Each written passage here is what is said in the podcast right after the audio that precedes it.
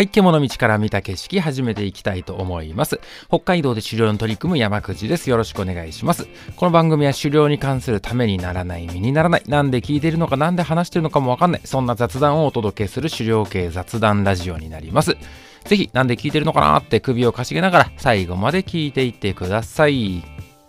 さて、今日はね、アウトドアでたまに聞くロマン枠っていう言葉をね、ちょっとね、自分なりに掘り下げてみたいなと思ってます。まあ、ロマンとこう対極にある、対をなす言葉として、こう合理的、ね、そんな言葉もあると思いますけども、このロマンと合理性、まあ、この2つをね、ちょっと比較するというか、こう、対にしながら、ロマン枠って何ぞやというのをね、僕なりに掘り下げていくんですよ。で、全体的に概念的で、ちょっとこう、抽象的なえー、お話なので、なかなか着地点が分かりづらいこともあるかと思うんです。えー、ちなみに原稿もなしでアドリブに喋ってるんで、なかなか伝わりにくいところがあったら申し訳ないんだけど、ちょっと結論を思い切ってまず言っちゃうとですね、そのロマン枠って言われる道具って、実はあんたが本当はやりたかったことなんじゃないのっていうお話なんですよ。ね。もうちょっと違う言葉を言うと、ロマン枠っていう言葉で、ある道具とかをこう排除するというか使わないという判断をするのは本末転倒かもしれないよっていうまあお話提案ですね、うんまあ、ちょっとやっていきたいと思いますで、まあ、ロマン枠っていう例えば何よっていう話なんだけど、まあいろいろあると思います。細かいことあげればいろんなもんあると思うんだけど、まあ、パッと思いついたのはね、狩猟界隈で言うと、例えば水平二連銃ね、水平二連二連式の三段銃ね。こんなのは結構、えー、ロマン枠扱いされることが多いですかね。うん、まあ確かに合理的に考えるならですね、えー、水平二連よりも上下二連の方が、まあ今や一般的ですね。あえて水平二連を選ぶ理由というのは、まあ今の時代あんまりないのかなと。そういう意味ではね、まあロマン枠。合理性がないけど雰囲気はいいから使う道具。ロマン枠ですよね。で、狩猟界隈でもう一個よく聞くのは、まあ、剣ナタですかね。まあ、剣ナタって大型の和式の刃物になるんだけれども、まあ結構刃渡りも長いので、止め刺しとかでね、使うっていうことになってるんですが、まあ今時ですね、刃渡り長くて安くて軽いナイフっていうのはいくらでも出回っているので、まあ、そういったナイフ使う方が合理的だよねと。ねまあ、さらに言うと、まあこれは人にもよるし獲物にもよるんですけれども、そんな長い刃物そもそもいらないよね。ね、もっと短めの10センチぐらいの刃物で、えー、何でもできちゃった方が荷物も軽くてコンパクトで合理的だよねと。ね、ということでその裏返しとしてこう剣ナタと言われるのはやっぱこうロマン枠だよねなんていう言い方しますよね。うんえー、キャンプとかねこういわゆるもうちょっと一般的なアウトドア界隈の話で言うとあのケトル夜間ね、こういうのも割とロマン枠扱いされることが多いかなという気はします。なぜならね、こうアウトドアでは荷物を減らすっていうのはすごく、ま、重要なキーワードになるわけだけど、こうお湯を沸かすことしかできないケトル、夜間を持ってくよりもですね、どう考えてもお鍋持ってった方がいいんですよね。ね、クッカーとかでお湯も沸かせて、ラーメンも作れて、ご飯も炊けて、ね、なんなら、なんか焼いたりもできる。何でもできる。鍋の方がどう考えても合理的で、まあお湯しか沸かせないケトルを持ってく。これちょっとロマン枠だよねっていう感じかな。あとなんだろうね、ウールのブランケットみたいなね。雰囲気いいけど、まあそれだったら寝袋持ってった方がいいんじゃないのみたいな。ね、合理的に考えれば寝袋だよね。とかね。うん。まあ他にも多分いろいろあるんだろうと思います。ロマン枠ってやつね。で、このロマン枠っていうのは、まあポジティブな使われ方をすることもあるし、ややネガティブに使われることもあるのかなと思います。まあ自分に対して言うときは、まあ割とポジティブなのかなと思うんですよね。いや、これロマン枠なの分かってるけど、俺はこれが好きなんだとかね。うん、水平二連式の銃俺好きなんだよね。まあロマン枠だよね。みたいな。俺はこれが好きなんだよね。っていう、こう、自分が好きなものを好きだという時にロマン枠っていう言葉を使うこともあれば、まあ、何かね、それっていらないんじゃないっていうニュアンスで、ロマン枠っていう言葉を使うことも結構ありますよね。うん。まあ、要するに、いらないけどかっこいいから持ってるんでしょっていうやつ。まあアウトドアだと割とこういうのってちょっとバカにされる傾向がありますね。うん。あの登山とかで荷物をギリギリにこう切り詰めてくっていうあのそういうアクティビティをやってる人からするとこう異常に荷物が多いキャンパーみたいな人見るとあんな荷物持って何やってんだろうねみたいな風にまあ嘲笑する嘲笑うようなねそういう意味合いでまあロマン枠っていう言葉を使うこともあるかなと思います。うん。まあここでね、ロマン枠っていう言葉を別に僕はネガティブにしたいとか、ポジティブにしたいとかいう話ではないので、別にまあ、人がどういう言葉を使うとね、まあ構わないかなとは思うんだけど、これ僕の中でもですね、実は日々結構思うことの一つなんです、ロマン枠って。例えば明日山行くよっていう時に、まあ荷物の用意をしますよね。こうザックを広げて、あれ持ってこう、これ持ってこうってちょっと考えたりするわけですよ。で、そういう時に、まあなんだろうね、例えば、えー、クッカーみたいなもの一つ思い浮かべても明日必要なのは現実的には例えばすごくコンパクトな軽量でコンパクトなクッカーが1個あれば十分であると。だけど例えば自分が好きなクッカーっていうのがまた別にあったりするんですよね。本当はこれが好きなんだよねみたいな。なんだろうね例えば飯盒みたいなものとか。そうすると飯盒ってねまあ比較的こうアルミなんだけど厚みもあったりするから重いんですよ。測ってみるとね、まあまあ重かったりするんですよ。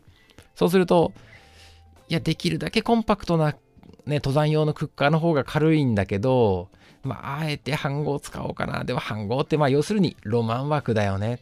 うん。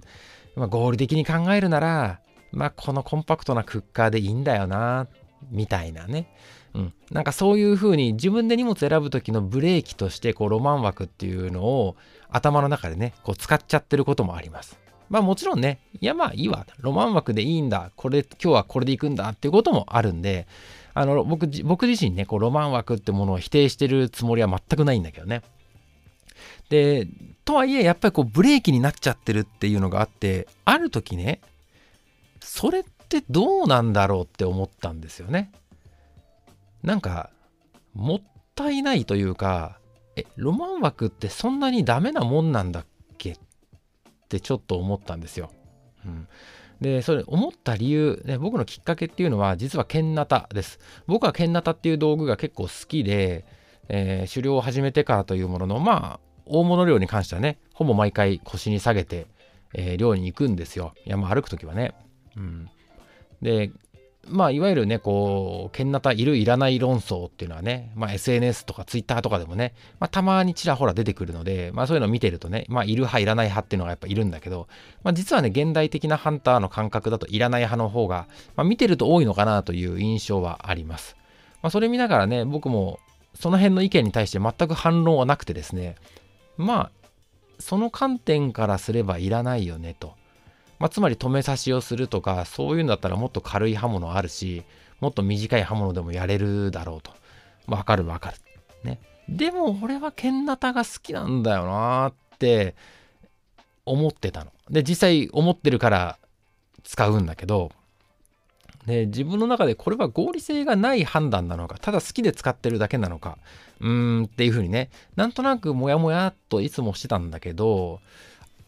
思ったのがね、思ったのが僕昔の狩猟関係の本を読むのが好きでまあ昭和初期とかさ大正から昭和にかけてのあの時代のね漁師の本とか読むの好きなんですよ。であの頃の本を読むとですね結構出てくるのが例えば日帰りぐらいの気持ちで山入ったんだけどいい熊の足跡があったからそっから予想外に3泊山を歩き続けて足跡を追ってって熊取りましたとかそんな話って結構よく出てくるんですよ。ね。あのー、当時だからねこうツェルトとかそんなもんないんですよね。もうその時持ってる最低限の道具でまあ今でいうビバークをしながら、えー、山を泊まり歩いて足跡追っかけてってっていうやつですよ。うん、えー、もうちょっと現代のね漁師の話で言うとあのー、まあ非常に有名なね久保利治さんという、えー、熊内っていう本を書かれてる方ですね。その方の本なんか読んでもやっぱりそういうことやってますよね。足跡追っかけてってもう一握りの米だけ持ってそれ食いながら、えー、食いつなぎながらね足跡追っかけてって熊取りましたみたいな。ね。あのあのスタイルの狩猟に対して僕は強烈に憧れとか感じるんですよ。もう尊敬と憧れっていうのをね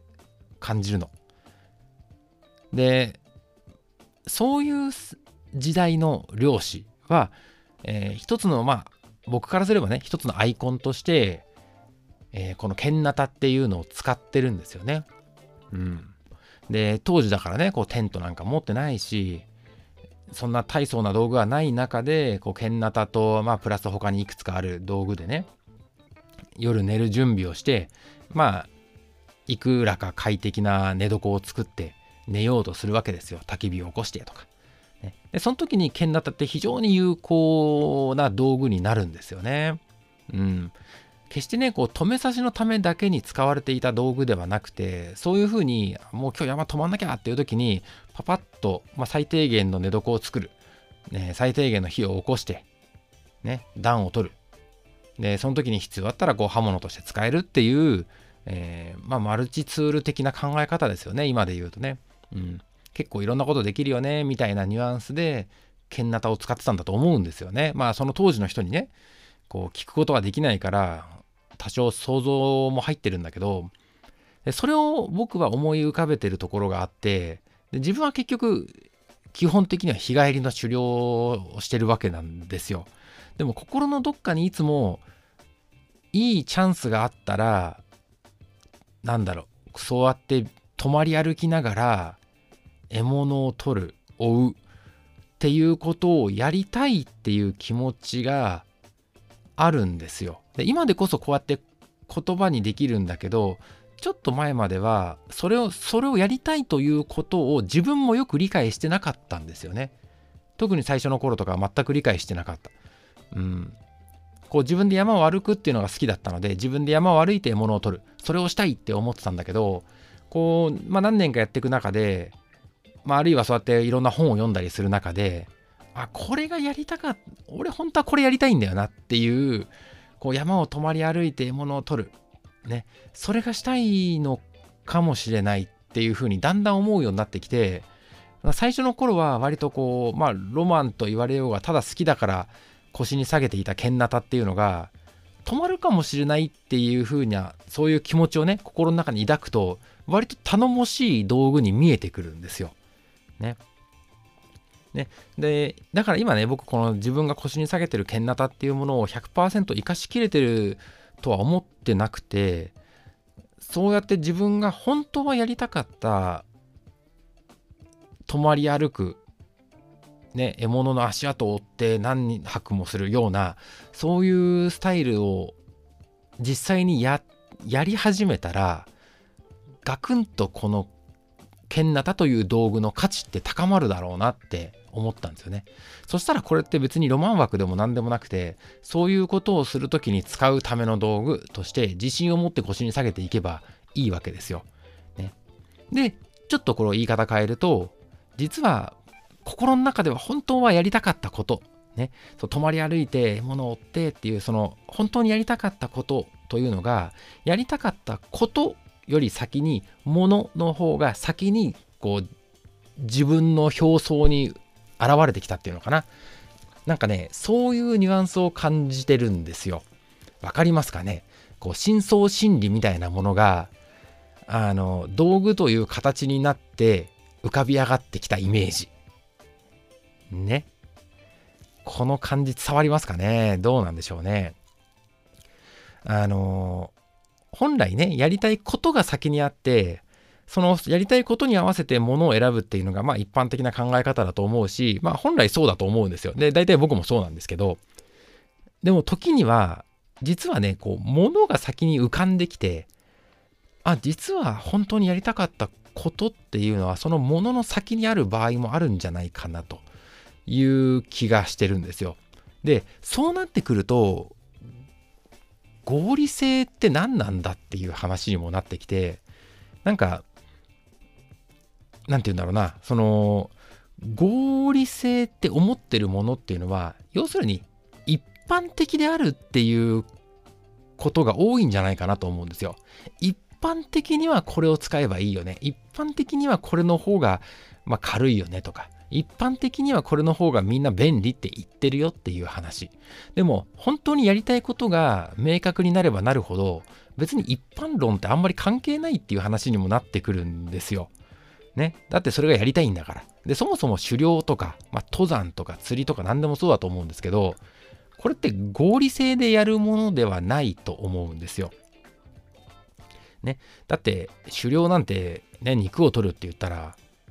お肉屋さんに行って買うのが一番簡単だし、一番安いですよ。ね。わざわざ一日歩いてね、獲物取るよりも、その辺の肉屋さん行って買ってきた方が早いし、浮いた時間でお仕事でもして現金稼いだ方が、まあ、合理的なんですよね。なので狩猟って最初からそもそもロマンなんですよね。うん。まあ、駆除とかの話はちょっと別ね。あくまで狩猟の話だけど、狩猟ってね、もうスタート地点がロマンなので、そのロマンっていう道に立ってから慌てて合理性みたいなことを考えるよりもですね、えー、ロマンを追求する方がむしろ自然なんじゃないかなというふうに思っちゃうんだよね。うんだから例えばねこうパッと浮かぶので言うと罠やる人とかでもねこう罠を買うんじゃなくてこうできるだけ自然にあるものだけを使って罠を作るっていう人いますよね。ね、僕は罠そんな詳しいわけじゃないからあんまり語れないんだけど現地にある木の棒とかそういうのを使って、えー、持ち込んだ道具は最小限にして罠を作ると、うん、それで獲物を取るんだっていうことを好きでやってる方っていうのもやっぱりいてそれってまあ合理性はないと思うんですよ。まあ何をもって合理性っていうかっていう問題もあるんだけどあのたくさん獲物を取りたいんだったらもっと合理的ながっちりした罠を持ってってその場で仕掛けた方が早く罠を仕掛けてより早くできるってことはねよりいっぱい仕掛けることもできてよりたくさん獲物を取ることができるみたいなところにつながると思うんだけどわざわざ時間をかけて現地で罠を作ってそれで罠を仕掛けて獲物を取るということに喜びを感じるっていうのはすごいよくわかるんですよね。他にもね例えばあの服部文章さんね登山家で作家の服部文章さんの本の結構昔の本だと思うんですけど100年前の山を旅するっていう本があるんですよね。うん、あの僕も読んだのずいぶん前なんでちょっとうろ覚えなんですけどあの100年前の人が通ったであろうルートを研究してそのルートを100年前の人が使ったであろう道具とか服とかをこうまあ再現したりとかねイメージしながら道具を揃えると。まあ、例えば足元なんか登山靴じゃないわけですよ。わらじを履いたりとか。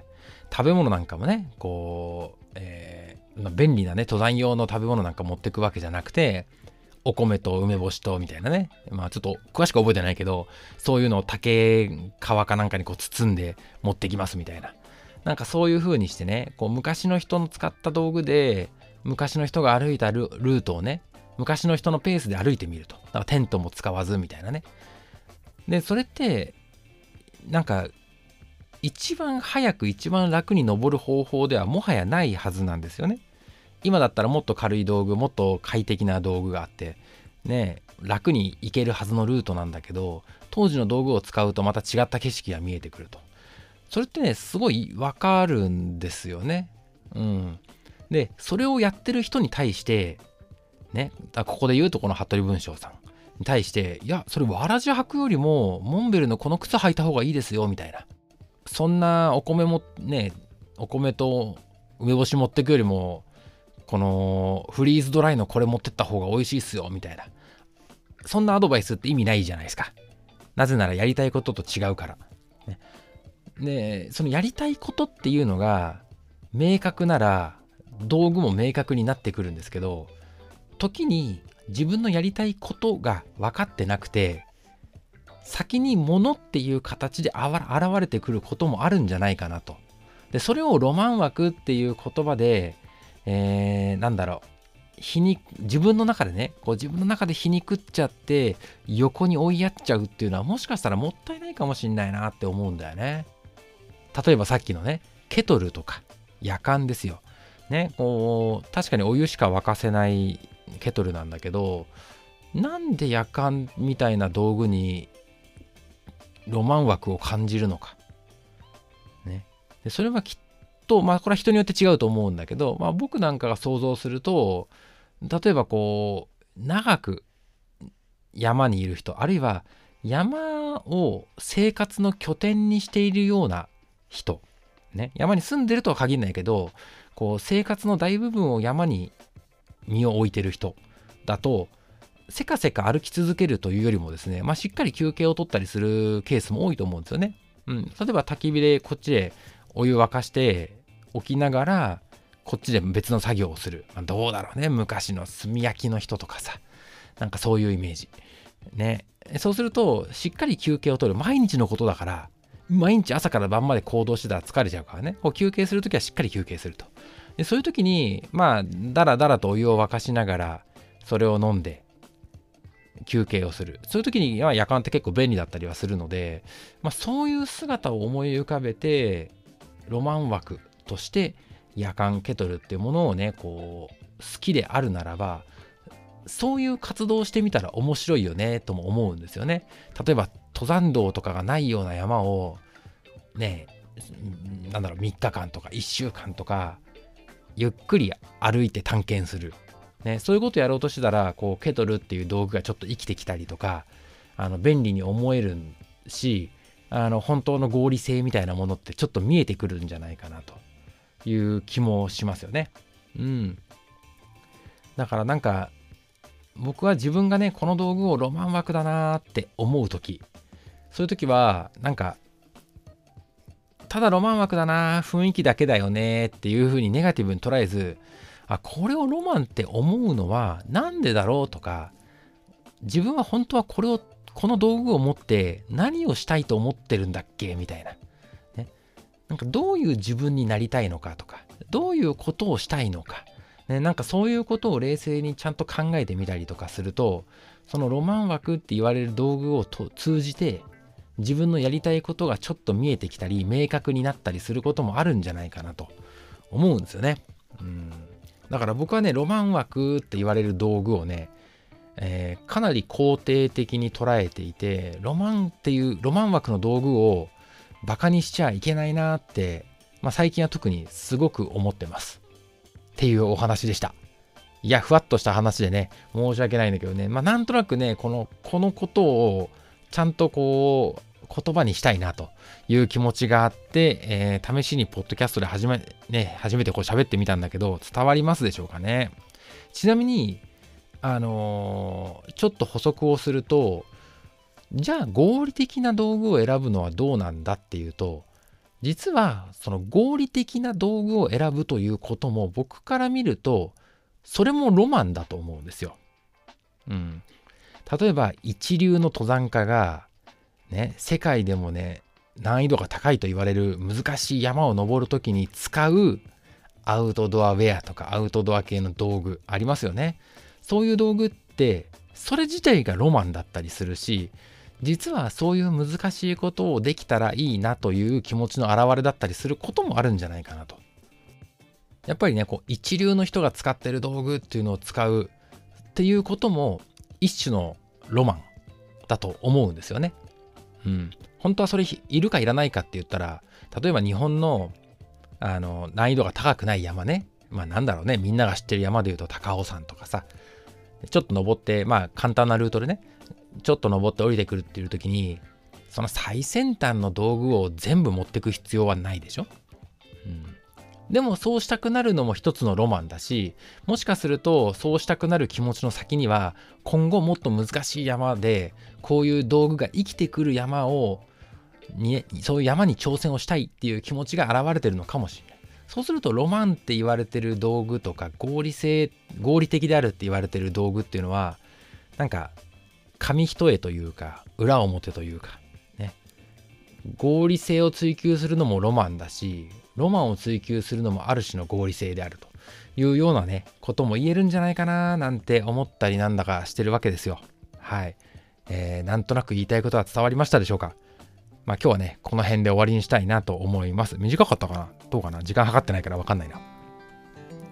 まあこういうポッドキャストね、また聞きたいよと思った方、ね、あとブログとか、え各種 SNS とかいろいろ更新してますんで、ぜひ Twitter や Instagram のフォローもお願いします。最新のアップデート情報はね、そちらで流しております。